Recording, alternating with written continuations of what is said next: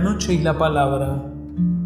No se puede escribir desde ningún rincón del equilibrio, desde ningún punto de apoyo, desde ninguna luz.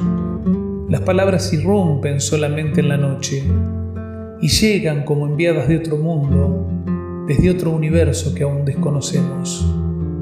Mensajeras de tantas circunstancias, mensajeras del tiempo, mensajeras como palomas blancas, mensajeras de todos los silencios.